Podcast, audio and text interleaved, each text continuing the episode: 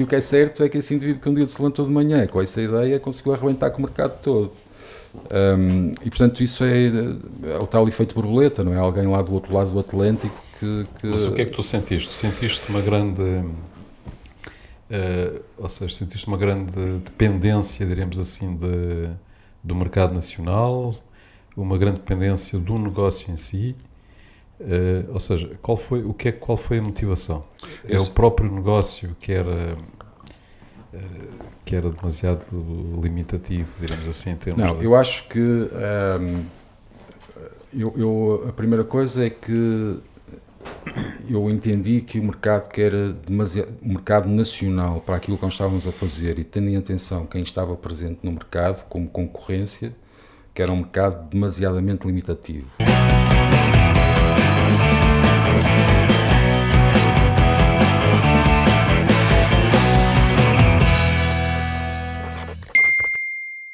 Sejam bem-vindos a mais um Bitalk, o podcast de negócios à portuguesa. O meu nome é Tocha, comigo tenho José Serra.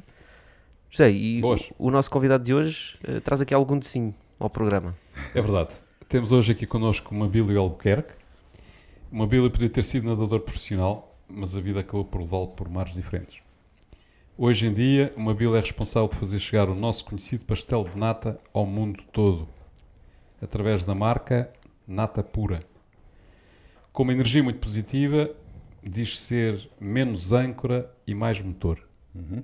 Por gostar de criar e evoluir depois nesse sentido.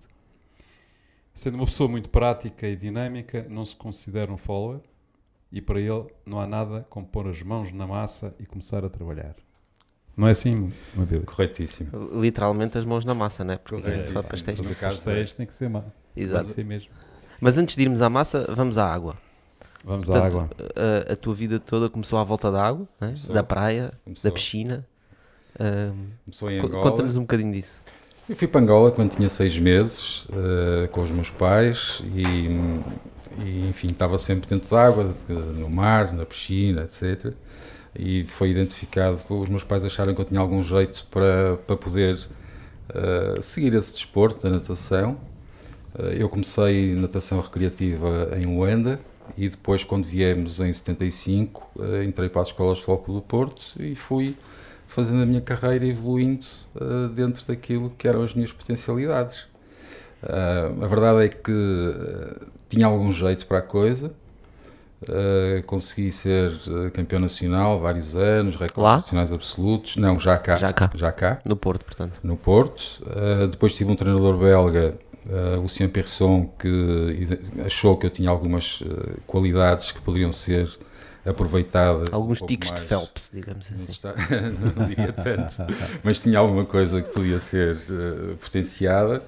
E fui então treinar para os Estados Unidos e tive lá dois anos. Tive dois anos a treinar numa academia de natação das mais importantes na altura, com vários campeões olímpicos e campeões mundiais, etc. Portanto, foi uma experiência fantástica fiz o equivalente ao nosso 12 ano, portanto o senior year, uh, e hum, até que chegou uma altura em que comecei a receber, uh, quando foi o final desse ano, a meio desse ano, vários convites de empresas de universidades americanas a oferecerem uma bolsa uh, de desporto. Uh, Sim, nos Estados Unidos eles fazem muito isso, né? dar bolsas isso, e as pessoas. Fazem isso, fazem uma coisa que é os, eles chamam recruiting trips, que no fundo é fazem pagam a viagem do potencial uh, prospect à universidade para visitar a universidade, perceber qual é a realidade, quais são as seduzir, né? condições, né? etc. Seduzir. Uh, e o, a única situação que, que acontecia aí era que, uh, para quem não saiba, o treino de natação é um treino muito, muito cansativo. São muito muitas intenso. horas, uhum. muito intenso, muito individual e muito sozinho. Uh, e portanto eu na altura tinha 19 anos acabados de fazer, eu fui para os Estados Unidos com 17, fiz lá os meus 18 anos, uh, e depois quando fui, quando fui aos Jogos Olímpicos em 88 tinha 19 anos, uh, portanto os Jogos foram em eh, setembro e eu tinha feito 19 anos em junho. Um, e portanto aceitar um convite da Universidade Americana era obrigar-me a estar no mínimo mais 4 anos a treinar ao mesmo nível e com a mesma atenção e até a minha vida ia alterar-se completamente, porque na altura o que, eu, o que eu pretendia era seguir um curso de medicina. uh, que não tem nada a ver com aquilo que, que, eu acabei por fazer hoje em dia. E, portanto, eu decidi na altura desistir, parar e voltar a Portugal e criar uma vida e uma realidade completamente diferente. E, portanto, a minha história da, o que é que, água. O que é que te deu a natação? A natação deu-me muita coisa importante um, ehm, que eu ainda uso hoje em dia. Uh, deu-me uma perspectiva completamente diferente sobre como trabalhar para atingir os objetivos.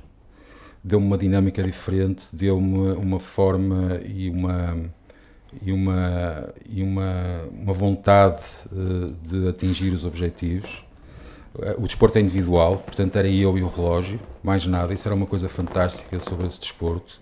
Ao contrário dos esportes coletivos, é que somos nós uh, e um relógio, ponto final. E portanto tudo tem a ver com o nosso treino, com, aquilo, com a capacidade que nós temos ou não de desenvolver. Sim, tu no fundo nem competias preciso. com os outros, né? olhavas era para o relógio. É o relógio, quer dizer, eu, eu, para mim era, eu tinha que bater o relógio, tinha que bater o meu certo. tempo. Se o tempo que tu tempo, querias. Já, exatamente. E se, isso fosse, e se com isso fosse possível bater uh, quem estivesse contra, melhor. Um, e portanto isso no fundo preparou-me desde muito novo para, para, para a pressão. Uh, portanto a pressão é uma coisa com que eu estou habituado a lidar desde muito novo o desporto da competição, eh, para, para quem não, não pratique, mas é, é, algo que, que obriga a uma pressão quase constante. Uh, e portanto essa pressão foi uma pressão que eu tive desde muito novo e que me acompanhou até hoje. E, portanto hoje quando me surgem situações de elevada pressão que eu que se calhar para algumas pessoas é difícil conseguirem gerir, eu não estou a dizer que sejam fáceis para mim também, Aí, aí, aí forma, pegas e vais fazer uma piscina. Tem uma forma diferente, exato. Tem uma forma, se calhar, diferente de abordar, de abordar a situação e de poder gerir a situação. Para mim é difícil, eu, eu por exemplo, uma coisa que abomino é que chega à minha beira a dizer que há um problema. Para mim, um problema é, é alguém que morreu e nós já não conseguimos eh, trazê-lo para a nossa beira. Os problemas todos resolvem-se, uh, mesmo que sejam problemas maus. Mas os problemas maus nós temos que aprender é pegar nesses problemas e transformá-los em oportunidades e portanto, eu na minha vida profissional também já tive uh, situações menos boas, já perdi clientes, já, já tive queixas, etc. Mas cada uma dessas situações eu fui aprendendo a, a, a gerir e a lidar com ela e a transformar essas situações, no fundo, em oportunidades. Portanto, a minha equipa já sabe que vir com um problema tem que ser alguma coisa que não tem solução, porque de, de resto eu acho que tudo tem solução. Eu, eu até ia mais longe, eu, para mim é uh, se um problema não tem solução é porque não é um problema. Uh, exatamente. porque se não tem solução é uma realidade. Exatamente. Uh, bem visto. Portanto, eu acho que eu acho que, que, a natação no fundo foi isso foi isso que me deu, deu-me algum reconhecimento no desporto, uh, deu-me os Jogos Olímpicos, foi uma experiência. Como é que foi essa preparação para os Jogos Olímpicos? É muito diferente treinar para os Jogos Olímpicos ou treinar para competições? Não, não é muito diferente. Eu, eu quando, quando fui aos Jogos de 88, já estamos a falar há quase 30 anos, já não é brincadeira, não é? Exato. Uh, e portanto, eu, eu, por exemplo, eu recordo muitas vezes, hoje em dia tenho os meus, os meus tenho três filhos, dois maiores e um menor. Uh, e um bulldog francês que também cuido muito bem dele. E, e, os, e, eu, e, eles muitas vezes e eu muitas vezes lembro-me que há 30 anos não havia nada de que nós temos isto, não havia internet, não havia telemóveis, não havia nada. E portanto eu ao ter ido sozinho com 17 anos para um país que nunca tinha estado antes uh, e começar a viver uma realidade nova uh, eu não, tinha, não conseguia ter um contacto diário, quer dizer, que eu conseguia se estivesse sempre agarrado ao telefone todos os dias, não é? Mas falava com os meus pais, não sei, uma vez por semana, uma coisa assim, e, portanto ia desenvolvendo todo o meu trabalho e depois o treino era um treino absolutamente, era muito, muito duro.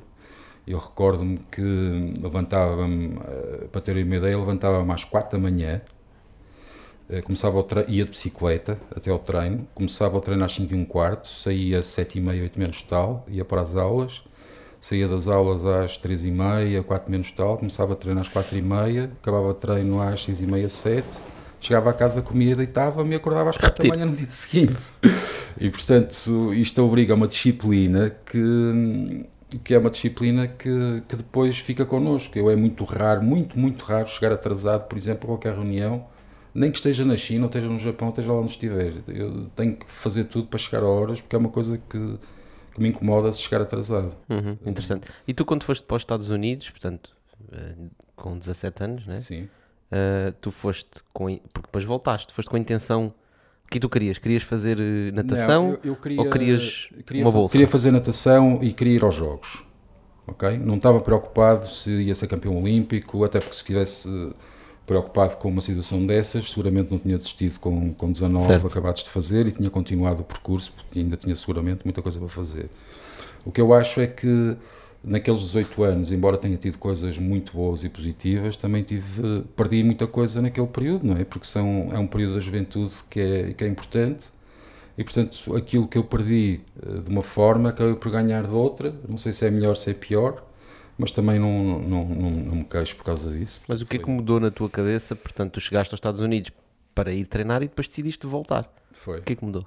O que mudou foi essencialmente aquilo que eu expliquei no início. Eu estava muito cansado do treino, eu tirava muitas horas e eu queria fazer outras coisas. Disseste, "Isto não é vida para mim." Não, achei que não, Não era a tua opção não de era, vida. não era a minha opção de vida. E não, e não ponderaste, por exemplo, porque nos Estados Unidos há bocado estávamos a falar, eles pagam o curso enquanto tu estiveres a treinar e a competir, né? Claro. Não ponderaste fazer esse caminho, portanto, aproveitar para tirar um curso.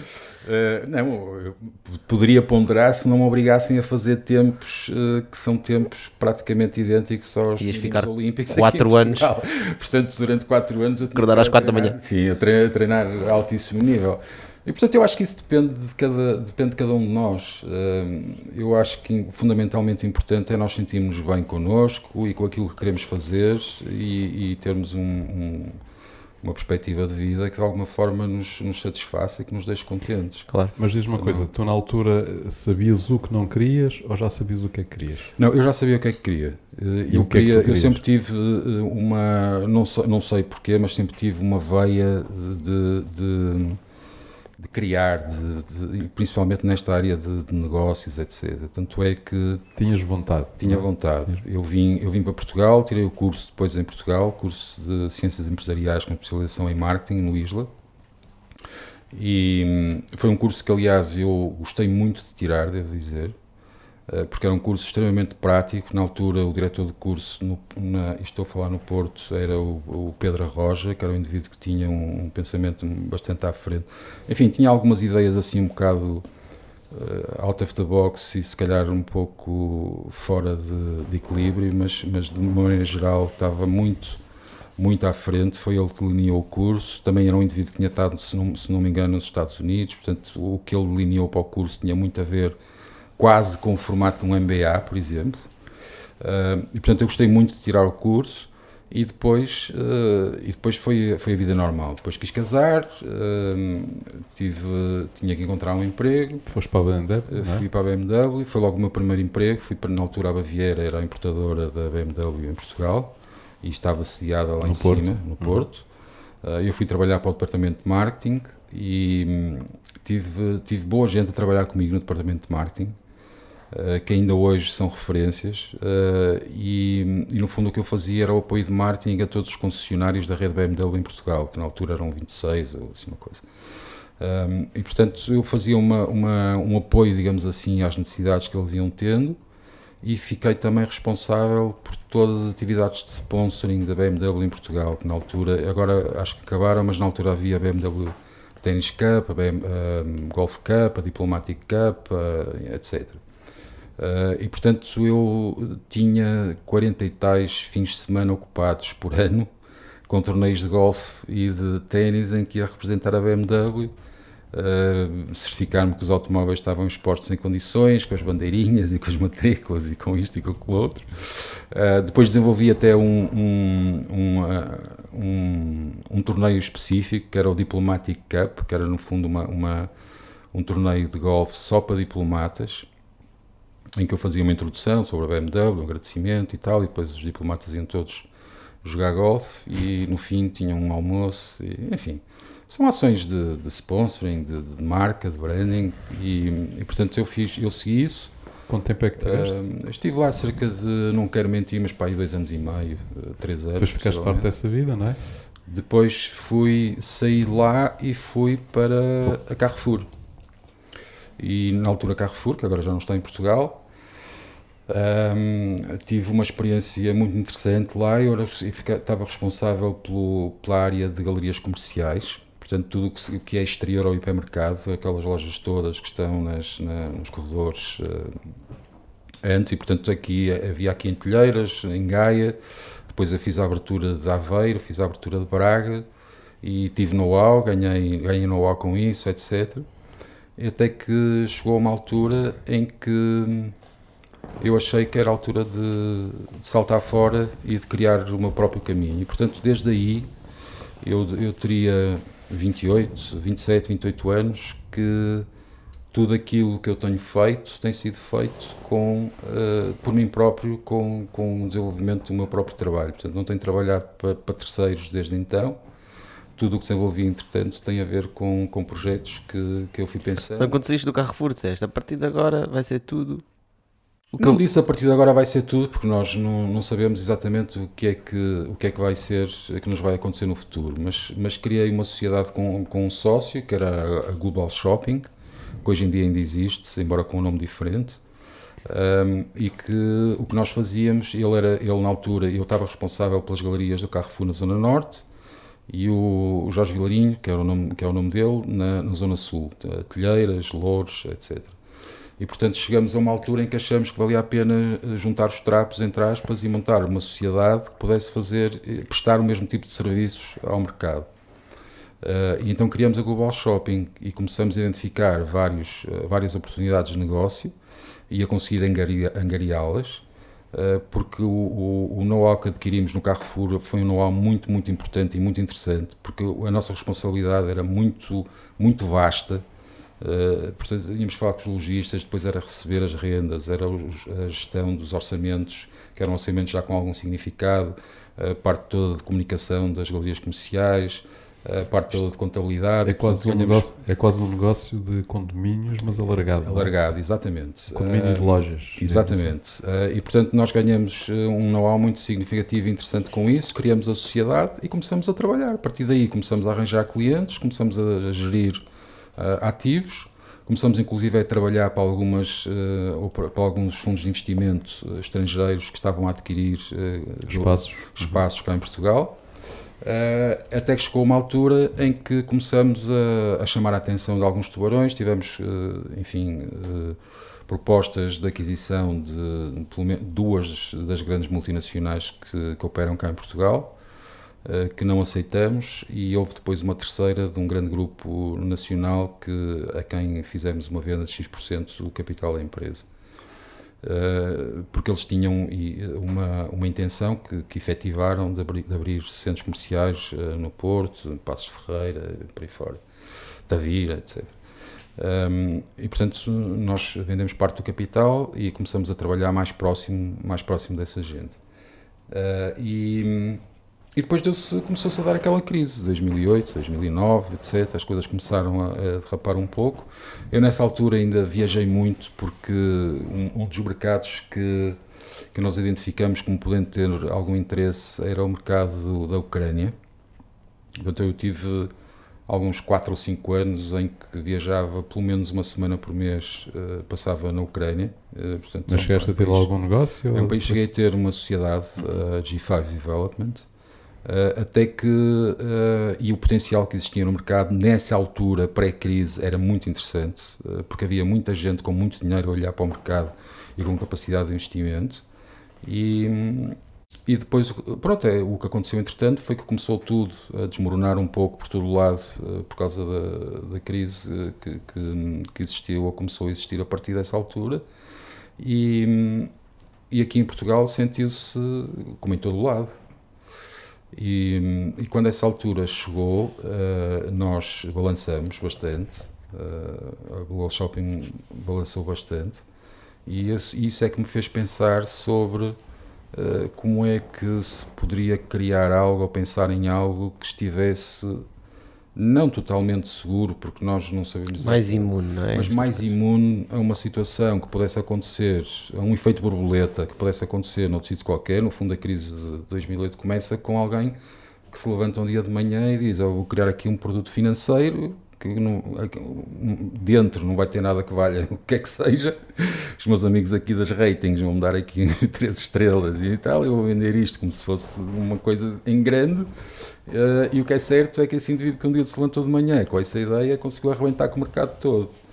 Um, e portanto isso é, é, o tal efeito borboleta, não é? Alguém lá do outro lado do Atlântico que, que... Mas o que é que tu sentiste? Sentiste uma grande Uh, ou seja, sentiste uma grande dependência, diremos assim, de, do mercado nacional, uma grande dependência do negócio em si. Uh, ou seja, qual foi, o que é, qual foi a motivação? É o próprio negócio que era uh, que era demasiado limitativo, diremos assim, em termos Não, de... eu acho que um, ehm, eu, eu, a primeira coisa é que eu entendi que o mercado que era demasiado, o mercado nacional para aquilo que nós estávamos a fazer e tendo em atenção quem estava presente no mercado como concorrência, que era um mercado demasiadamente limitativo, ok? Que não era nada que eu não, já, já não tivesse chegado a essa conclusão há algum tempo, mas uh, a forma como as coisas estavam a decorrer não me estavam a levantar grandes problemas relativamente a isso. Um, mas, e portanto, eu acho que. Uh, uh, quando... Tu até podes ter um cliente só e durante muito tempo não, não, não se vai ter nenhum problema, não, não é? Claro, mas é, mas é um até, risco. até é um ao risco. dia. Claro, até ao dia. Uh, e é isso precisamente que, que, que eu acho que, que, deve ser evitado, porque há, há, felizmente ou infelizmente há muitas empresas que funcionam dessa forma ou que só conseguem estar a funcionar dessa forma, mas isso é um risco absolutamente brutal e na altura em que isto aconteceu eu já tinha 40 e tal anos, portanto não estava propriamente já numa altura de, de andar com grandes uh, gingajogas uh, a ver o que é que podia ou não acontecer e quem é que me queria no mercado, etc. E portanto aí uh, decidi, falei com o meu sócio na altura, combinamos, deixei-lhe deixei ficar a sociedade e parti para um caminho completamente meu. Inspiraste-nos enquanto estavas a comer um pastel nata. Foi. o pastel nata, o pastel nata tem, tem, tem alguma história já anterior, uh, que é, uh, lá está, o, o, ter, o ter estado... Mas antes disso, eu, eu só te queria uh, pegar um bocadinho nessa tua ideia, porque de facto é, é muito importante. Nós quando avaliamos em termos do, do risco do negócio, não é? temos que ter em conta que há, penso eu, há três vertentes que são muito importantes. Uma é o risco do produto. Certo Uh, o outro tem a ver com o risco do mercado onde nós estamos e o risco dos clientes. Correto.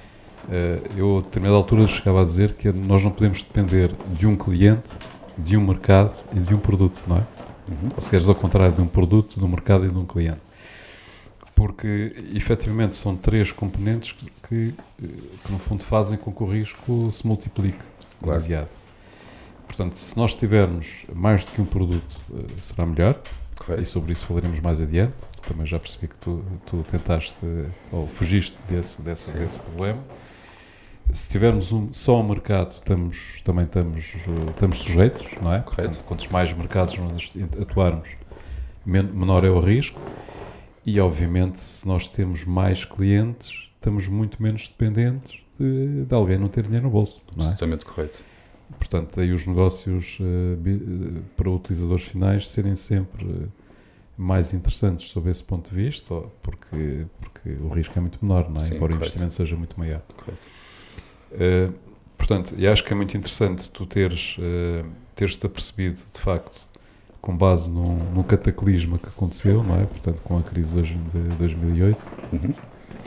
de, que, de que não querias estar dependente de, do mercado nem de um produto. Tu tinhas um produto, tinhas um mercado, tinhas vários clientes, não é?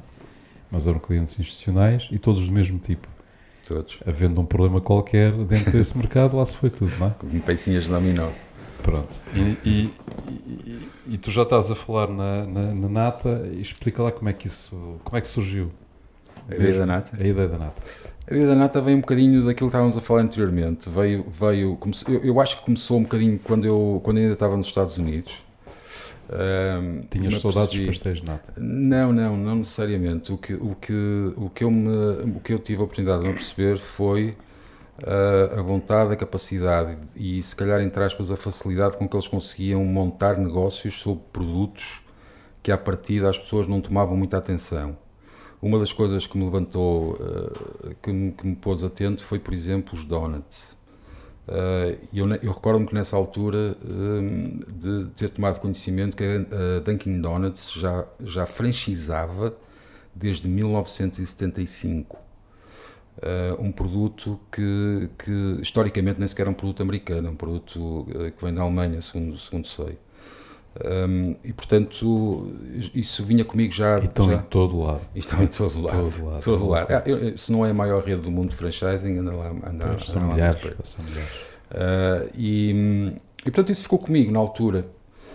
E depois eu fui lendo algumas coisas, alguns, aqueles artigos que se apanha assim de repente num cantinho do jornal e não sei o quê. Eu recordo-me de uma vez ter lido que havia um pasteleiro em Nova York que, que o que estava a acontecer com a, com a, alta sociedade americana era que eh, como sobremesa estavam esse pasteleiro fornecia pastéis de nata feitos por ele e não sei o quê e tal e são pequenos recortes que vão ficando que vão ficando connosco quando surgiu eh, a ideia quando eu comecei a pensar efetivamente sobre o que é que podia montar o que é que podia fazer de novo Uh, eu queria que fosse, primeiro, um produto que tivesse uma aceitação muito acima do normal, uh, queria que fosse um produto que tivesse qualidade, queria que fosse um produto que, dentro do possível, houvesse um controle e uma, uma, e uma um, um, controle sobre a, a, a, capacidade de produção e sobre a qualidade, as especificações de produção uh, cá em Portugal.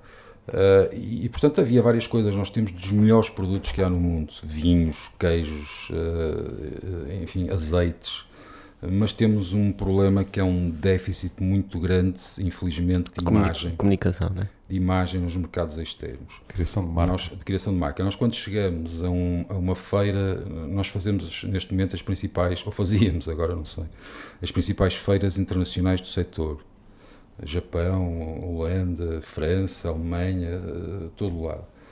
Olhar para, um, para o stand de um país como a Espanha, por exemplo, e olhar para o stand de um país como Portugal, é absolutamente abismal, porque uh, uh, em termos de dimensão e de oferta é uma coisa perfeitamente que não tem sequer explicação.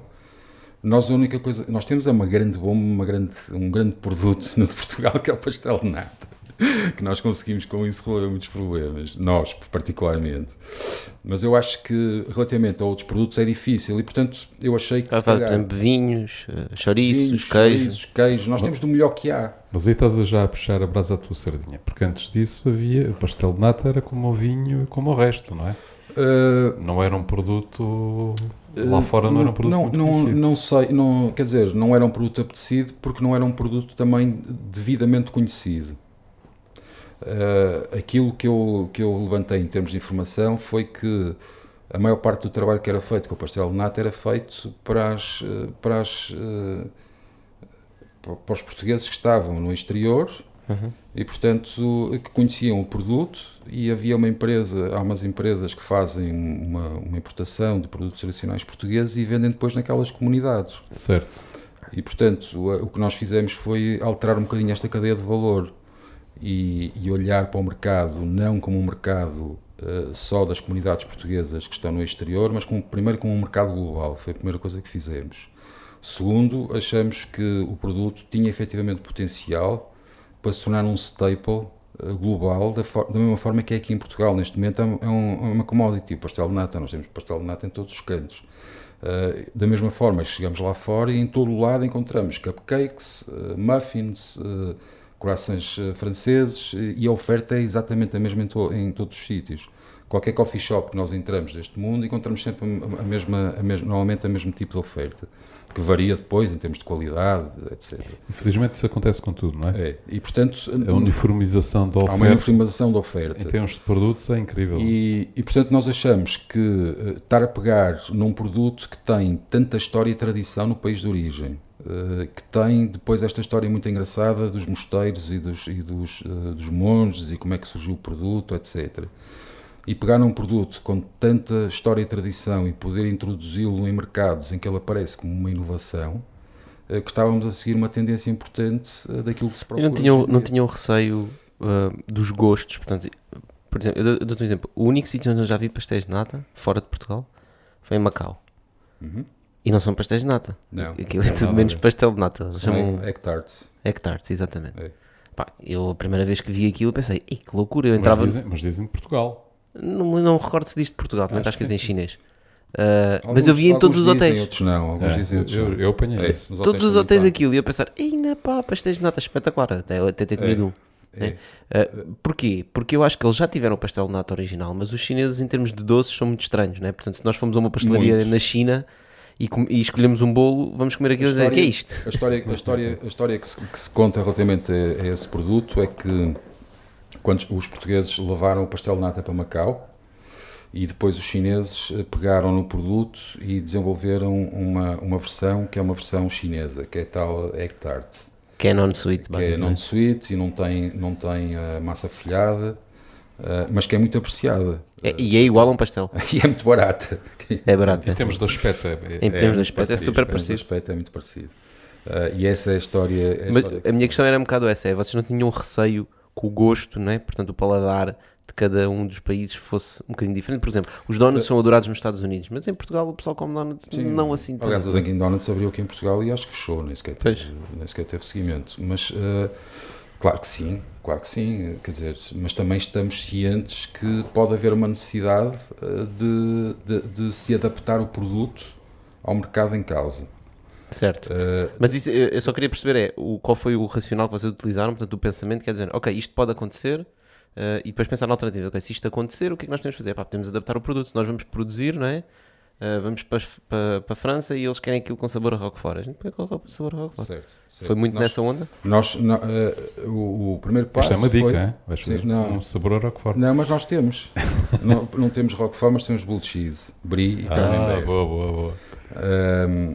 Eu também posso contar essa história que também é engraçada dos sabores.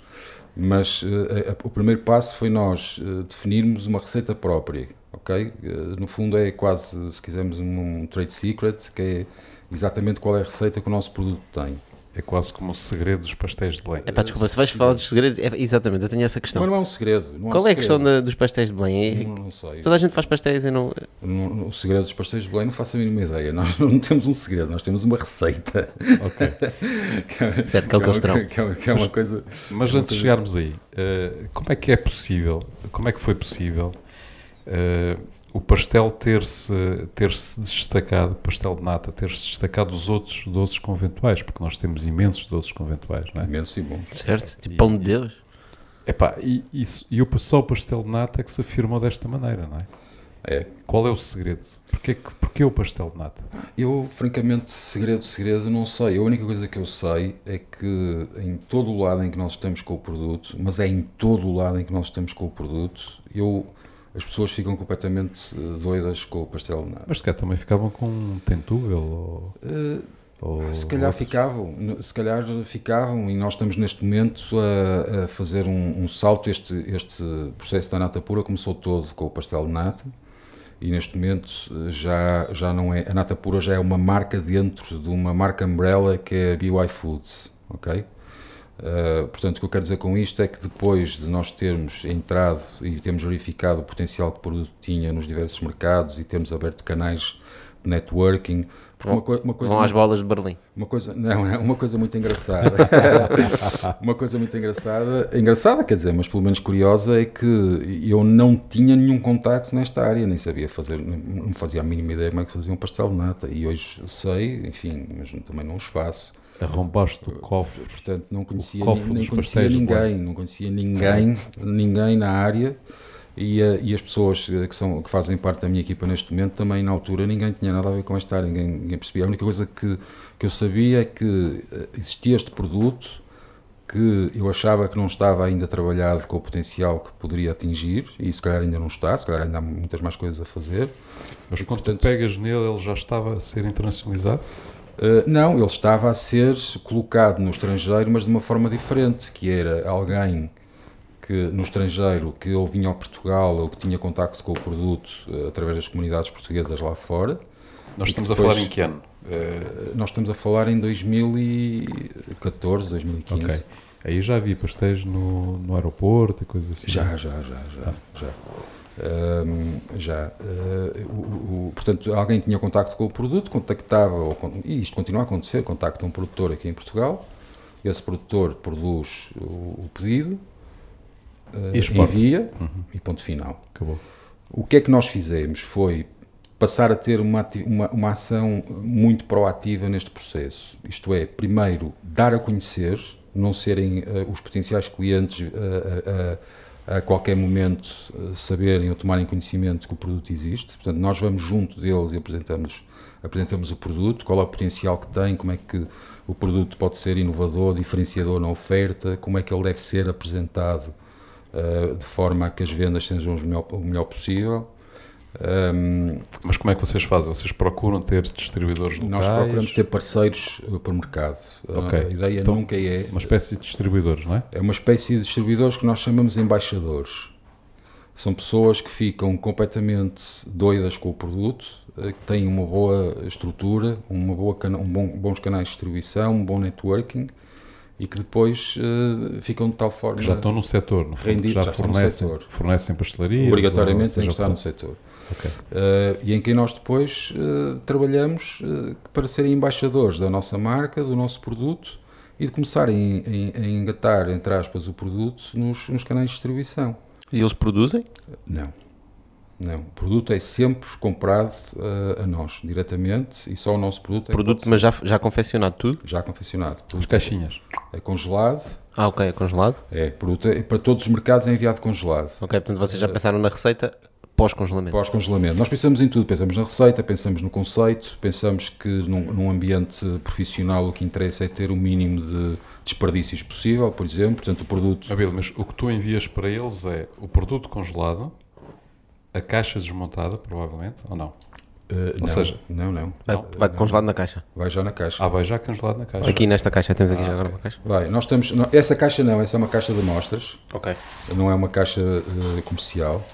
Uh, nós temos neste momento operações com alguns dos principais operadores de distribuição globais. Temos com a, com a Costco, por exemplo, na Inglaterra e nos Estados mas, Unidos. Espera aí, antes disso, uh, porque a gente aqui também está a tentar uh, ter, ter, Desconstruir o teu Desconstruir negócio. a coisa que é para as pessoas perceberem Correto. e aprenderem com, também com isso, não é? Com o que claro. tu fizeste. Portanto, o que tu procuraste foi que o produto chegasse, em termos de concepção, não é? Fosse aquilo que o cliente vai receber na loja, onde ele vai comprá-lo, é tudo resultado do teu trabalho. Ou seja, é não há intervenção de terceiros em termos de pensar a caixa ou de pensar packaging, nada, etc, etc. apresentação, é tudo, tu, tudo, tu tratas tudo por forma tudo. que não haja intervenção tudo. de terceiros, não é? Tudo. Isso tem muito a ver com o facto de terem pensado que isto é para ser uma marca, né? É. E a marca tem que ter com, a marca é que tem que ser constante. É que nos dá diferenciação, posicionamento. Pronto, depois estou a ver ali confiança. na caixa, está a dizer para congelar a menos 18 graus, é. não é? é. Tem que manter a, a temperatura.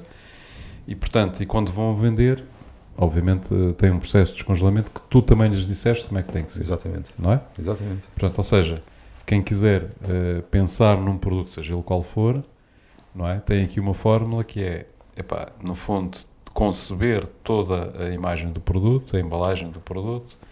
O marketing, a brand, marketing, brand, receitas. Não é? Provavelmente tu tens, dás instruções também aos teus embaixadores?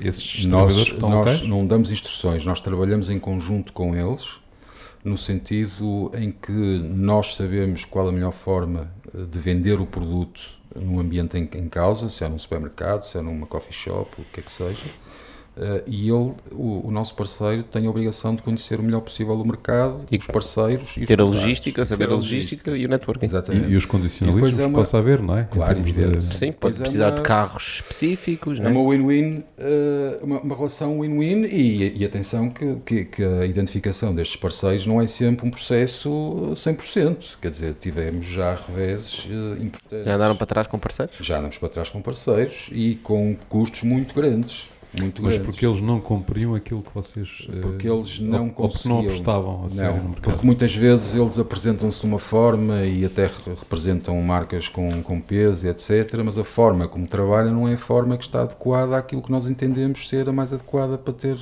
a rentabilidade máxima do produto. Uhum. Uh, e depois há um determinado número de situações que eles têm que cumprir, por exemplo, na, no caso das entregas a determinados operadores. Nós tivemos um caso, que foi um caso que, que nos ficou a pesar na consciência, que foi o nosso primeiro contacto no mercado inglês, Uh, nós fizemos um trabalho excelente para entrar uh, com venda nos, nos armazéns da, do Harrods.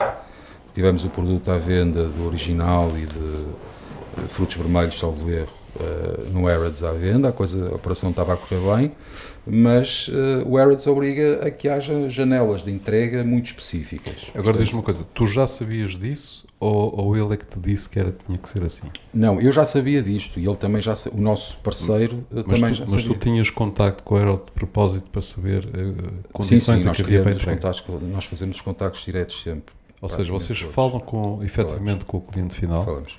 São vocês que angriam o, o, o somos. O, diremos, Numa grande maioria das vezes somos. Numa grande maioria das vezes. Tem, há, okay. há exceções. Portanto, os vossos embaixadores são mais um suporte logístico.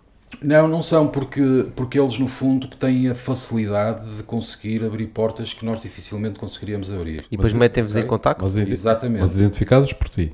Exatamente. Tu dizes assim, eu quero estar nesta, nesta rede. Eu digo-lhes quais é que eu gostava de estar, isso okay. digo. Isso digo. Uh, e depois, uh, muitas vezes, a maior parte das vezes o que acontece é que quando há uma reunião uh, com um desses potenciais operadores, eh, eu ou alguém da nossa equipa, normalmente sou eu que trato esta parte toda comercial, agora temos uma outra pessoa também, eh, vamos propositadamente lá para ter a reunião, porque uh, o, é muito importante ter, haver alguém que conheça muito bem o produto e que tenha a capacidade de explicar tudo acerca do produto. O que é que ele pode ou não fazer, como é que se vai portar. Uh, nós, nós tivemos, por exemplo, a primeira operação com algum significado foi uma operação na Coreia do Sul na Anuga de 2016, salvo erro, que é uma feira alimentar que ocorre em Colónia, na Alemanha. Nós estávamos lá com um stand, com um stand pequenino com as natas e apareceu-nos uma, uma empresa coreana, de um grupo muito grande coreano, uh, e eles tinham, tinham não, têm uma cadeia de cerca de 90 coffee shops na, em Seul, com um posicionamento elevado, high-end. Uh, o relacionamento que, que, o, que, o, que o CEO de, desse grupo tem é todo cá para cima, portanto, tudo o que é torres Samsungs e Hyundais e bancos não sei quantos, não sei o quê, tem uma, uma coffee shop da, da Paul Bassett. E, pá, e ele ficou completamente doido com o produto. Uh, isto era em outubro, ele em dezembro uh, já estava aqui em Portugal, e nós em março, ou fevereiro ou março do ano a seguir já estávamos a enviar o primeiro contentor uh, para lá. E eles tinham-nos dito que o produto que melhor vendia era, era uma, é um produto chamado Chu, é uma coisa que eles, que eles têm lá que vendiam cerca de 12 uh, por loja por dia. E que era o produto de pastelaria que mais vendiam e que esperavam que o, que o nosso produto chegasse a cerca de 15 que se chegasse a 15. Esperavam que vendesse mais que o melhor Sim, produto que eles tinham. Exatamente, que chegasse a um valor de 15 uh, por unidade por loja. Uh, e depois nós tivemos uh, até o produto lá chegar, porque demora 50 e tal dias, vai de barco, né? vai de barco. nós tivemos quase Skypes diárias com a equipa de marketing deles a definir o, o processo todo, como é que era a comunicação, como é que se fazia, como é que devia estar, o showcase, etc, etc. E tipo, neste processo eles disseram-nos, em função do que nós estamos a fazer, eu acho, nós achamos que 30, eh, vamos conseguir atingir 30 unidades por dia e tal. Subiram a parada. Pá, quando aquilo, quando abriu, uh, uh, fez-se um teasing, um teasing com 15 dias de antecedência, não sei o quê, barulho nas, nas redes sociais, etc. E aquilo, quando abriu, uh, nós chegamos a vender, no fim de semana, 120 e tal unidades por dia, por loja portanto estamos a falar em média, portanto houve lojas que, que arrebentaram completamente. E, e, neste momento estamos num processo já de, de, de, é um cliente nosso há, desde 2016, portanto há mais de 4 anos, em que nós fornecemos contentores uh, de uma forma constante. Quantos pastéis de nata vão dentro de um contentor? Uh, 207 mil. 40, 40 feet, não é? É, um 40 feet com 207 mil. 207, 207 mil pastéis. mil pastéis. Você quer encontrar a deriva assim no mar? Um contentor de pastéis de nata. Sim, porque eles às vezes perdem. às vezes caem dos barcos. eu estou a dar neste caso, que é um caso que nós chamamos de, food, de Oreca, de Food Service, que vão, vão, são caixas de, neste caso, 60 unidades. 60 unidades. Epá, nunca Sim. desapareceu um contentor pelo caminho, não? Por acaso não, mas já apareceram algumas. Com os transportes acontecem coisas muito, muito interessantes. Pois, pois. Não, é que é verdade, pá, os, os contentores perdem-se às vezes em alto Por acaso nunca nos aconteceu. Até agora não aconteceu. É, porque, mas, tens, porque mas, são refrigerados e vão lá embaixo, não é? Mas com os transportadores pois. acontecem algumas histórias é? engraçadas. É, é frio. Uma vez mandamos uma, mandamos uma palete para um cliente. E como é que tu em... controlas o frio? Espera, espera, deixa, deixa só contar esta história. Mandou uma palete para um... mandamos uma palete para um cliente em Inglaterra e a palete quando lá chegou em cima de da paleta e das natas lá uma caixa de camarões congelados. Que ele perguntou-nos se era um brinde. Nós não sabíamos o que é que ele estava a falar portanto aquilo foi qualquer coisa é que foi? não sei não sabem então alguém ficou sem uma caixa de, de camarões. Alguém foi buscar o camarão e depois a sobremesa era o pastel. Epá, alguém, alguém foi buscar uma caixa de pastéis e ficou, ficou, gostou tanto que disse, epá, vou oferecer a caixa de camarão. Não, o gajo lá levava uma de camarão e disse, eu deixo esta de camarão e levo mais pastéis. Vão acontecendo assim umas histórias engraçadas. Mas estavas a questionar a refrigeração? sim, como é que tu controlas a temperatura da... Nós temos uns módulos, há, há, há, contentores que têm uma, uma, um registro de temperatura e nós depois também temos uns, uns, uns aparelhozinhos que metemos junto com o nosso produto e que nos dá um registro da temperatura eh, durante todo o percurso, eh, desde que sai daqui até que chega lá. Eh, a partir do momento em que, em que depende, obviamente, do, do processo de, de, do, do, envio. Ou seja, se houver um, uma descongelação, vocês apercebem-se? Apercebemos. Mas pós ou durante? Não, durante. Mesmo se houver durante. Com esse equipamento que tu estás a dizer, Sim. porque os próprios contentores, não, há contentores que têm. Que têm. Há contentores que têm. Ok, live. que têm. Ou seja, mandam comunicação sim, a dizer sim. qual é a temperatura. Porque, porque num, produto, num produto congelado isso é, é, é vital. vital não é? Se aquilo congela, descongela e depois congela outra vez. e está durante 50 dias descongelado, chega lá completamente fora. De, de, e, depois, e depois ainda por cima vai ser chega queijo. congelado. Não chega lá queijo. depois chega lá horrível. Não, aí o grande problema é, é que estás à espera 50 dias e não chega lá o produto, não é? Certo. certo. Assim mesmo que, tu, que o produto seja estragado em alto mar, não é? Claro. Tu sabes que ele já está estragado e mandas outro. Claro. Vai chegar um bocadinho mais tarde. Nós fazemos, uma, nós fazemos sempre uma, uma, um controle de qualidade sobre, sobre todos os lotes que são enviados uh, de, cada, de cada encomenda, só, para nos certificarmos que aquilo que vai a caminho é exatamente aquilo que, que é suposto ser e se detectarmos alguma falha, alguma coisa que não esteja em condições, informamos imediatamente o cliente. Tomamos uma atitude proativa em relação a isso. Posso questionar uma coisa aqui um bocadinho diferente? Portanto, nós já estamos aqui a falar da nata pura como está agora, mas quando ela começou, uhum. portanto, quando tiveste a ideia, e como é que se processou esses primeiros, primeiros meses até vocês irem para o primeiro investimento? Foi, foi interessante. Primeiro, eh, eu, a determinada altura, tive que, que perceber, depois de já ter a receita uh, definida, eu tive uma pessoa que, que ainda, que, ainda está na nossa equipa, que foi quem ajudou a, a delinear a primeira receita. Depois, entretanto, foi sofrendo alguns melhoramentos. Mas uh, tinha a ideia e tinha de alguma forma que a confirmar. Uh, não pensei, confirmar dizes com o cliente, não é? Vender nos pastéis. Confirmar no mercado, perceber que, que atratividade é que o produto podia ter no mercado.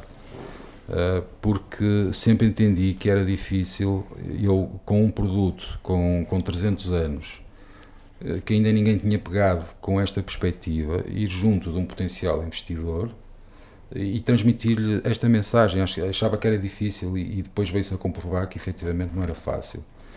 E portanto, aquilo que eu fiz foi uh, pegar em algum dinheiro próprio e ir para, para definir Londres como uma metrópole que podia dar-me informação. Isto é, estamos a falar em 2013, 2014, é, não é? Exatamente. Uh, dar-me informação sobre efetivamente como é que o produto se podia portar. Identifiquei um evento que é o London Coffee Festival, que ainda hoje em dia existe, e que tem uma particularidade interessante, que é dois dias para profissionais e dois dias aberto ao público. Já agora, porquê Londres?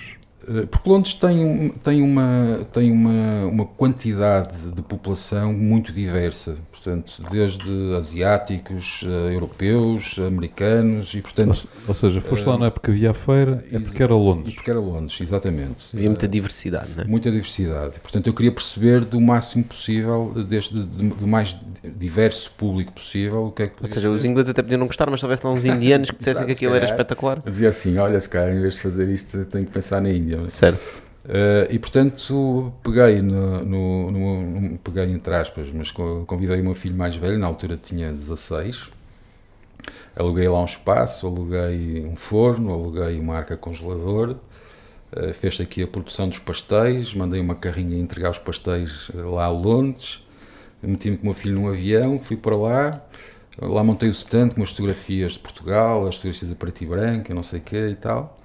E comecei a, a preparar pastéis de nata e a colocar os pastéis em cima da mesa, no mesmo processo que ainda hoje usamos.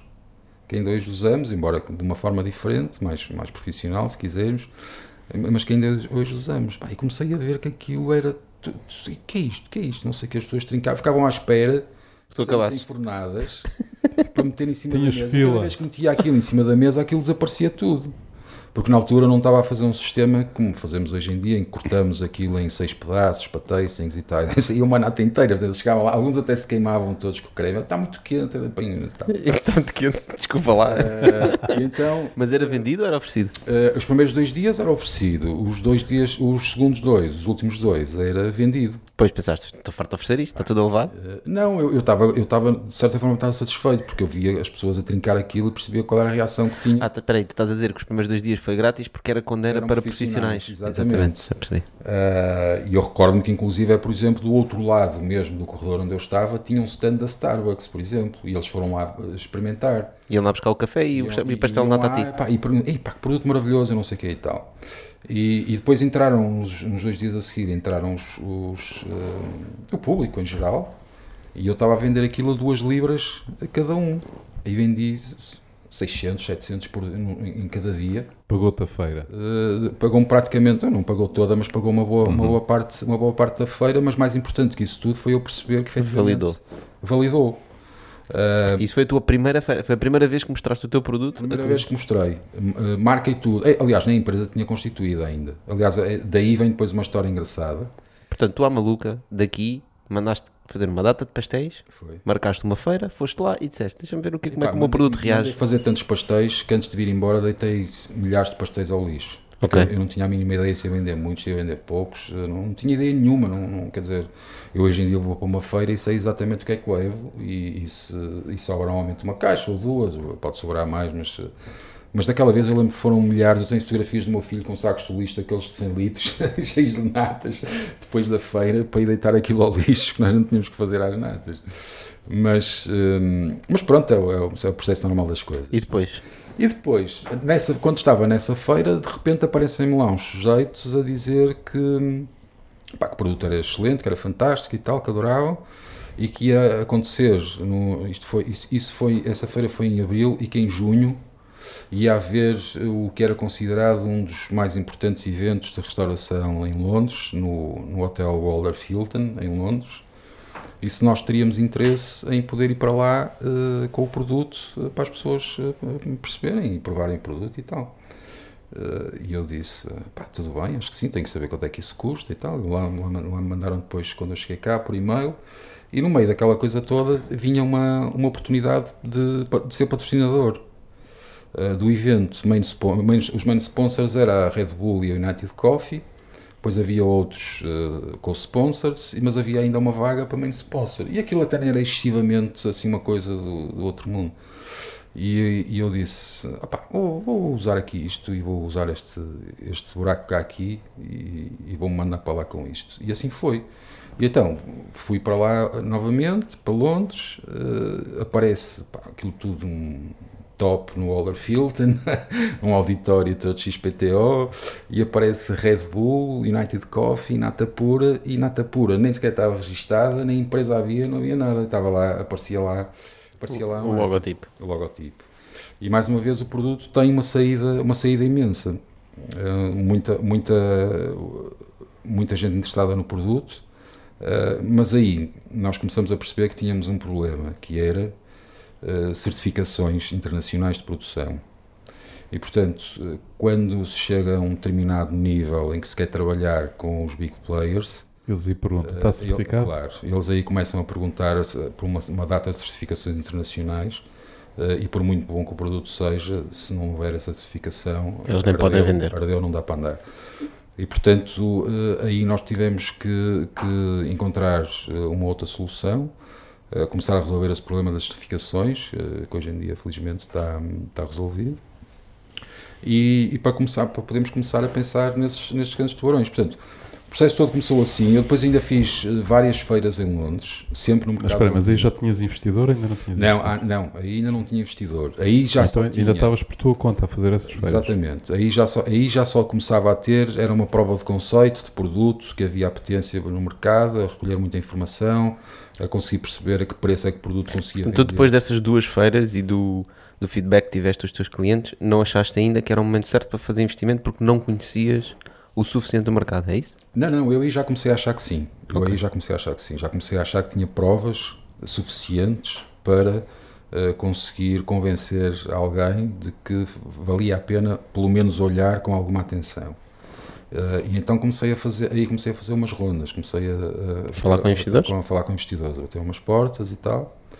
Uh, e, e, pronto, e falei, falei com. Eu não falei com muitos, deve ter falado com 6, 6 7 talvez, no máximo. E, e, mais ou menos em que ordem de grandeza era o dinheiro que querias levantar? Era? Na altura era uh, perto de um milhão de euros no total. Okay. Uh, porque o projeto previa num, uma, uma parte que não, está, que não se chegou a efetivar, que era uma parte de, de retail próprio, de lojas próprias. Okay. okay? Portanto, ele, neste momento tudo o que foi feito eh, foi numa parte uh, só de B2B, de B2B, portanto encontrar os canais são retail, retail mas supermercados, food service, Oreca, airlines, porque a parte de airlines nós também, entretanto, a trabalhamos já de uma forma significativa com outro produto. Um, e, portanto, havia aqui uma, uma a ordem de grandeza era mais ou menos essa. Uh, depois eu falei com uh, seis, sete uh, potenciais investidores, assisti ainda a uns uns seminários e umas coisas assim, algumas uh, apresentações de, outros, de outras pessoas que estavam a apresentar conceitos e tal, até que até que surgiu uma, uma oportunidade de, de fazer uma abordagem com uma proposta de projeto à Portugal Ventures, que tinha uma call que era uh, precisamente direcionada à parte industrial, mais industrial, Uh, e nós concorremos e fizemos, desenvolvemos um projeto, enviamos para lá. Tivemos uma primeira reunião em que fomos selecionados, e portanto, isso, ao ser selecionados, convidaram-nos para uma, para uma primeira reunião, para um primeiro pitch. no primeiro pitch havia uma, um, enfim, um determinado número de pessoas que davam depois o seu parecer. Sim, os advisors. A, sim, PV, a PV chama sempre, sempre advisors. Sim. Uh, relativamente ao projeto, uh, com uns podemos concordar. Sentiste logo ao início que eles estavam interessados? Uh, eu senti logo ao início que havia ali algum interesse. Uh, até porque a PV, como está muito ligado ao Estado, uh, acho que é um projeto interessante para a PV, até uhum. porque está a levar Portugal para fora, né? Claro. Um, e depois tivemos que fazer umas adaptações uh, àquilo que tínhamos proposto e da segunda vez uh, fomos, fomos selecionados e começamos a trabalhar e devo dizer que temos tido, pelo menos do ponto de vista institucional, em termos de. E angariaram mais ou menos esse valor, não é? E, e voltaste a angariar dinheiro? Não, Ok, de então. Lá para cá, não. O que, é que, que é que fizeram com o dinheiro depois da ronda de investimento? Qual foi o objetivo? Entretanto, o, o projeto foi se desenvolvendo e o projeto neste momento já começa a dar dinheiro. Não temos tido necessidades de dinheiro, uh, felizmente. Uh, conseguimos em dois ou três anos ir duplicando a faturação todos os anos. Uh, o ano passado. Portanto, cerca de 2016, 2017, Sim. atingir o break-even. Uhum. não, break-even atingimos só o ano passado, okay. em 2018. O ano passado já foi um ano uh, que já estivemos acima e agora este ano vamos ver o que é que acontece. Uh, enfim, em função deste, deste Black Swan que apareceu, mas, mas, mas também como tu já agora te criaste uma empresa que era que, era, que estava à prova de todos os problemas exteriores, de certeza que o Covid também não tem como mudar nada. Ah, isso é que era doce. não, é, é que, é, que, o problema perseguiu, não é? O problema está sempre atrás dele. Exatamente. Isso é que era doce. Aconteceu uma coisa que nunca aconteceu. Completamente diferente. É, este, é, este é o que Black Swan todos os Black Swans, que apanhou todos os mercados. É impressionante como é que alguma coisa em dois meses cria 36 milhões de desempregados no mercado como os Estados Unidos. Não é? É verdade. Bom, nós aqui no Bitoc tentamos evitar falar um bocadinho de sim, Covid, sim, porque as pessoas já estão fartas de ouvir falar de Covid. E em todo o lado tu vês Covid e se queres ouvir falar de Covid, abres o LinkedIn ou o Google ou o Instagram ou o que tu quiseres. sim. Então conta-nos lá, onde é que vocês estão neste momento? Quantos países? Neste momento estamos em cerca de 20 e tal mercados. Estamos, ocupamos já mercados de Estados Unidos, Japão, Coreia do Sul, uh, Espanha, França. Qual foi a lógica que escolheram? Foi através dos, dos embaixadores que foram aparecendo, das oportunidades? Foram. nunca estivemos, uh, nem eu acho que vamos estar algum dia, muito centrados em dizer ah, eu quero, eu vou para Quero ir para a Bélgica. Quero ir para, quero ir para ali. Não, Sim. não. Não, porque as coisas não têm acontecido dessa forma. O único mercado e que efetivamente nós temos tido uma atenção muito, muito especial, muito cuidada, é o mercado americano. É um mercado muito grande, é, um é exigente. grande, exigente, é um mercado em que não convém dar tiros uh, falsos. Uh, e portanto, nós tivemos, por, para vos dar um exemplo, a, a, Walmart, que é a maior cadeia de, de supermercados ou distribuição do mundo, uh, teve connosco uma vez numa feira na PLMA em Amsterdã e depois de ter provado o nosso produto, eh, fez-nos um convite. Eram dois vice-presidentes da Walmart e fizeram-nos o convite para ir ao Centro de Desenvolvimento da Walmart em Bentonville, no Arkansas, que é lá, sei lá onde foi onde o Walmart uh, surgiu, a primeira uhum. loja, inclusive. Uh, e nós lá fomos uh, fazer uma apresentação e a apresentação correu muito bem. Eles têm um centro fenomenal, desenvolvimento, uma coisa absolutamente Mas é o quê? brutal. Isso é o quê? Que é uma, uma zona toda montada com, com, com cozinhas próprias para, para, os, para, as pessoas poderem ir, preparar o produto à frente deles, mostrar-lhes como é que o produto é, uh, fazerem o tasting do produto, uh, com ecrãs, monitores para fazer a apresentação ao mesmo tempo, etc. Portanto, uma coisa, coisa muito engraçada. Interessante, para conhecer. Uh, e e, e, eles demonstraram interesse, mas uh, aquilo que estavam dispostos a pagar era uma coisa muito. Pois, eles são conhecidos por isso. Eles são muito conhecidos. E portanto, nós, embora pudéssemos ter eventualmente realizado a operação, achamos que não era a forma correta de estarmos a entrar num mercado como o mercado americano e não fizemos nada. E esperamos. Porquê? Porque a partir daí ias colocar um standard, não é? Para todos os outros que viessem ter com vocês já iam se comparar com claro. o Walmart. E, portanto, uh, esperamos e conseguimos, por exemplo, uh, o ano passado entrar numa, numa cadeia também de, com muito significado no mercado americano, que é a Costco, uh, onde nós tínhamos entrado em Inglaterra, uma operação muito boa, vendas excelentes, isso chamou a atenção dos compradores americanos, vieram-nos bater à porta, e fomos e começamos a fornecer para, para a Costco americana. E, portanto, e aí com a nossa própria marca, porque no, no caso da Walmart nem sequer era, era, uma coisa de private label e não sei o quê. E os 7-Elevens, não é um, um target interessante para vocês? É interessante, mas isso é interessante para o nosso novo produto. Okay. que é um produto para o nosso novo produto, isto é, para a inovação que nós desenvolvemos, eh, que nós desenvolvemos, a história não é bem assim. Portanto, é um pastel de nata. É um pastel de nata eh, que há coisa de umas uh, de uns anos houve uma empresa que desafiou a Universidade de Aveiro uh, para desenvolver uma, um produto que fosse pronto a ir ao microondas. Um dos grandes problemas que, que a massa folhada tem é que quando se mete em microondas ela não fica crocante, fica assim toda úmida, mole, etc. E, e, portanto, a Universidade de Aveiro, através de um dos seus departamentos, teve a capacidade de desenvolver um produto que efetivamente uh, funciona bem em microondas. Uh, nós, nós tivemos. Deve esse... ser aquela coisa dos novos materiais. É, isso faz, não, faz muito sentido. Tu compras, Assusta. Tu compras os, compras os pastéis, tens no congelador, queres mas, comer mas, um. Mas, mas atenção que o, o, o, os ingredientes que o produto leva são ingredientes naturais, não tem nada de processados, ok? Uh, e então a Universidade de Aveiro desenvolveu, essa empresa, uh, ou porque não quis, ou porque não teve a capacidade, ou o que é que seja, uh, não soube desenvolver depois, em termos de mercado, o produto. eles tentaram colocar aquilo no mercado junto de, de, outras empresas, até que nós tomamos conhecimento disso. Repara, é incrível, não é? Nós temos falado aqui de universidades, não é? E lá está, é mais uma situação inacreditável em que, por acaso, não é? é. Por aquilo que eu estou a ver. Nós, nós, nós, tínhamos, nós tínhamos, isto é assim, nós tínhamos pensado sobre o processo, mas não tínhamos realizado qualquer esforço para, para pôr a andar. E de repente tomamos conhecimento que alguém já tinha pensado naquilo e tinha andado com o processo. Uh, pelos vistos, nós fomos uh, dos únicos que se mostraram realmente interessados naquilo, tivemos, abordamos a Universidade de Aveiro. Fizeram um acordo? Fizemos um acordo e ficamos com a patente. E, portanto, temos nos próximos 15 anos a patente do pastel de nata micro-ondas, que é um produto que é idêntico a esse, só que em vez de demorar 14 minutos ou, ou, ou 12, dependendo do forno, a regenerar, uh, vai 40 segundos a um micro-ondas e está pronto. Espetáculo. E portanto, uh, isso para quê? Isso do, do, do, e, este, e este nosso pensamento, este nosso interesse. 7-Eleven funciona muito à base disso. Veio da experiência que nós tínhamos, estávamos a ter da Ásia, nomeadamente do Japão e da Coreia, em que as cadeias de conveniência têm. Aquelas que estão abertas 24 horas sempre. São astronómicas, são, lojas, são 15 mil lojas, 25 mil lojas, são coisas assim, e em todos os cantos há uma coisa daquela. Sim, acho que não é, tem forno. Aí é um tiro uh, do caraças. Com, com, com micro-ondas disponíveis. Pois, pois. Sim, eles têm micro-ondas deles. Sim.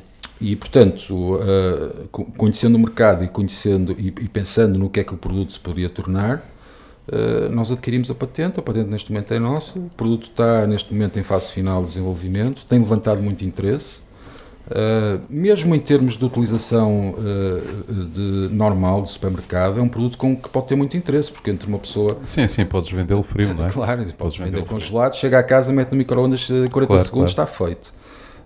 E, e, por exemplo, tivemos já da Costco nos Estados Unidos, em dezembro, estive lá em Chicago na sede com eles e uma das coisas que eles me disseram relativamente ao produto foi: olha, o produto está a vender bem, mas pode vender muito melhor. E sabes porquê? Porque o que está a acontecer é que as pessoas estão a comprar o teu produto como um produto de fim de semana. Isto é, quando tem meia hora para estar tem a preparar tempo o café, para estar a fazer o jornal e a preparar o produto. Se tu tiveres isto com, com micro-ondas, as pessoas eh, levantam-se de manhã, tomam um café, metem isto no micro-ondas, saem disparadas eh, de casa para ir trabalhar, pá, o produto triplica as vendas. Quando é que vais lançar o produto? Se tudo correr bem, vamos, vamos lançar ainda antes do final deste segundo semestre, deste segundo trimestre. Ok. Ok. Portanto, ele está mesmo numa fase final de. Portanto, é mesmo agora quando nós estamos a publicar este episódio. Eu tenho. É. Está mesmo, está mesmo a disparar. É, está aí a disparar. Já deve ter saído agora. Não sei, é, depende a que horas é que estão a ver nós já, episódio. Nós já o apresentamos numa feira uh, o ano passado, uh, já este ano, um, e levantou muita, muita curiosidade, porque não há muitos produtos uh, com, com, que efetivamente de massa folhada que se portem desta forma no micro-ondas.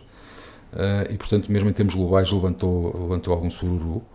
Mas nós, uh, para pôr um produto no mercado, achamos que tem que estar nas condições ideais, perfeitas, uh, para, para que isso ocorra. Portanto, pode demorar tempo e está a demorar mais tempo do que nós queríamos. Porque nós já mas é agora, vai sair. Mas é agora, agora okay. proximamente que vai. Próximas horas.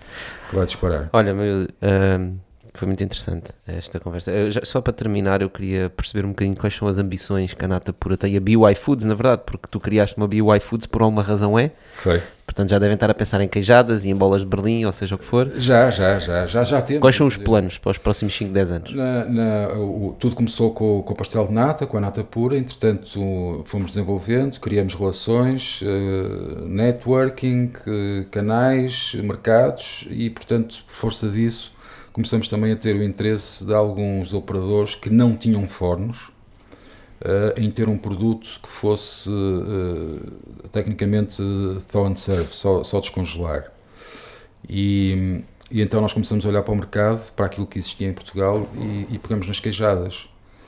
E então criamos uma marca que é a Capa Jada, uh, queijada, portanto tiramos aquele que é de Quaquá à uhum. portuguesa, porque tornava a coisa mais complicada e no fundo a leitura acaba por dar o mesmo. Uh, o primeiro operador em que nós colocamos isso foi nos aviões da TAP. Tivemos durante uh, vários meses, inclusive, a fornecer voos de curto e médio curso da, da TAP, uh, já com a marca queijada e com o nosso produto. E agora estamos a lançá-lo para, para mercados asiáticos, onde tem, tem encontrado bastante, bastante interesse. Eh, aquilo que a BY Foods faz neste momento é. Mas é esse, é esse o vosso foco agora para os próximos anos? Portanto, focar na inovação. Já criaram a máquina, digamos assim, não é? Certo. A distribuição, os, os embaixadores, todos os parceiros e agora vão-se virar mais para a inovação própria, aliás, adquiriram uma patente também no para fundo, poder fazer. Sim, sim. No fundo é criar vários, uh, vários produtos vários que possam, produtos. possam usar no, no, mesmo canal. Vários produtos, com a experiência adquirida que tivemos, uh, com os contactos que desenvolvemos entretanto, dentro desta área da pastelaria. Mesmo dentro do pastel de nata vai haver, do nosso, pelo menos da nossa parte, vai haver coisas... Peraí, quais são os sabores que já tens pastel de nata, desde lá? Neste momento nós começamos com 5 logo de arranque, uh, coisas assim mais, mais ou menos uh, aceites, que são obviamente o original, depois o chocolate, frutos vermelhos uh, e depois metemos dois porque os asiáticos são, normalmente gostam bastante, que é maracujá e chá verde. Chá verde deve ser muito bom. As chá verde da China são top. Foram os 5 que começaram e depois desses 5, todos os outros que nós desenvolvemos entretanto, foram sabores que vieram a pedido do mercado. Porque nós temos, temos coisas eh, desde caramelo salgado, eh, morango, falar em camarão, morango, caramelo salgado, morango e maçã, até queijo brie, camembert e blue cheese. Engraçado.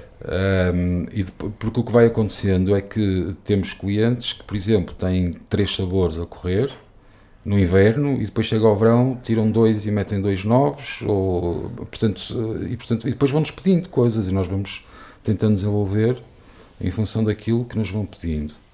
Interessante. Uh, portanto, mesmo dentro do pastel de nata ainda vai haver aí umas coisas novas para nós, para nós pensarmos. Há muita coisa para fazer sempre. Muito bem, Mabelinho. Então vamos aqui ao pastel de nata. Ah não, não é o pastel de nata, no nosso caso é uma frigideira. Uh, já estava aqui a baralhar-me com os pastéis de nata. Já sabes, temos aqui na frigideira vários ingredientes que eu vou-te pedir para escolheres um. Eu sei. Uh, lá dentro tens uma pergunta, lês e respondes. Ok. Qualquer um deles. Vamos ver o que é que sai na rifa. Se pudesse enquadrar o teu percurso como empreendedor num dos quatro estilos de natação, qual seria e porquê? Pá, eu colocaria mariposa. Altos e baixos. Uh, altos e baixos. E muito esforço. E muito esforço e muita dedicação. É um estilo bonito, uh, mas para se atingir a perfeição é preciso muito trabalho uh, para se conseguir lá chegar. Portanto, eu sem dúvida que escolhia, escolhia estilo mariposa. Epá, não hesitaste nem um segundo. Mesmo, foi muito rápido. Portanto, está claro. Olha, Mabilo, muito obrigado por teres vindo. Obrigado, É muito interessante conhecer a Nata. um prazer estar convosco. Epá, espero que a Nata chegue a muitos sítios no mundo e também o sabor gostem. português. Espero que vocês gostem é, também. É, nós vamos provar a seguir, o pessoal não pode provar, mas. Fica o desafio. Fica o desafio. Pessoal, olha, obrigado por estarem aí mais uma vez. Já sabem, voltamos para a semana com mais um convidado. Uh, partilhem o bitoque. Pode ser alguém que ainda não tenha provado natas, uh, pastéis de nata lá fora. Pá, falem com eles. Uh, quem sabe existe uma oportunidade. E até para a semana. Obrigado, meu Obrigado. Até para a semana, obrigado. obrigado.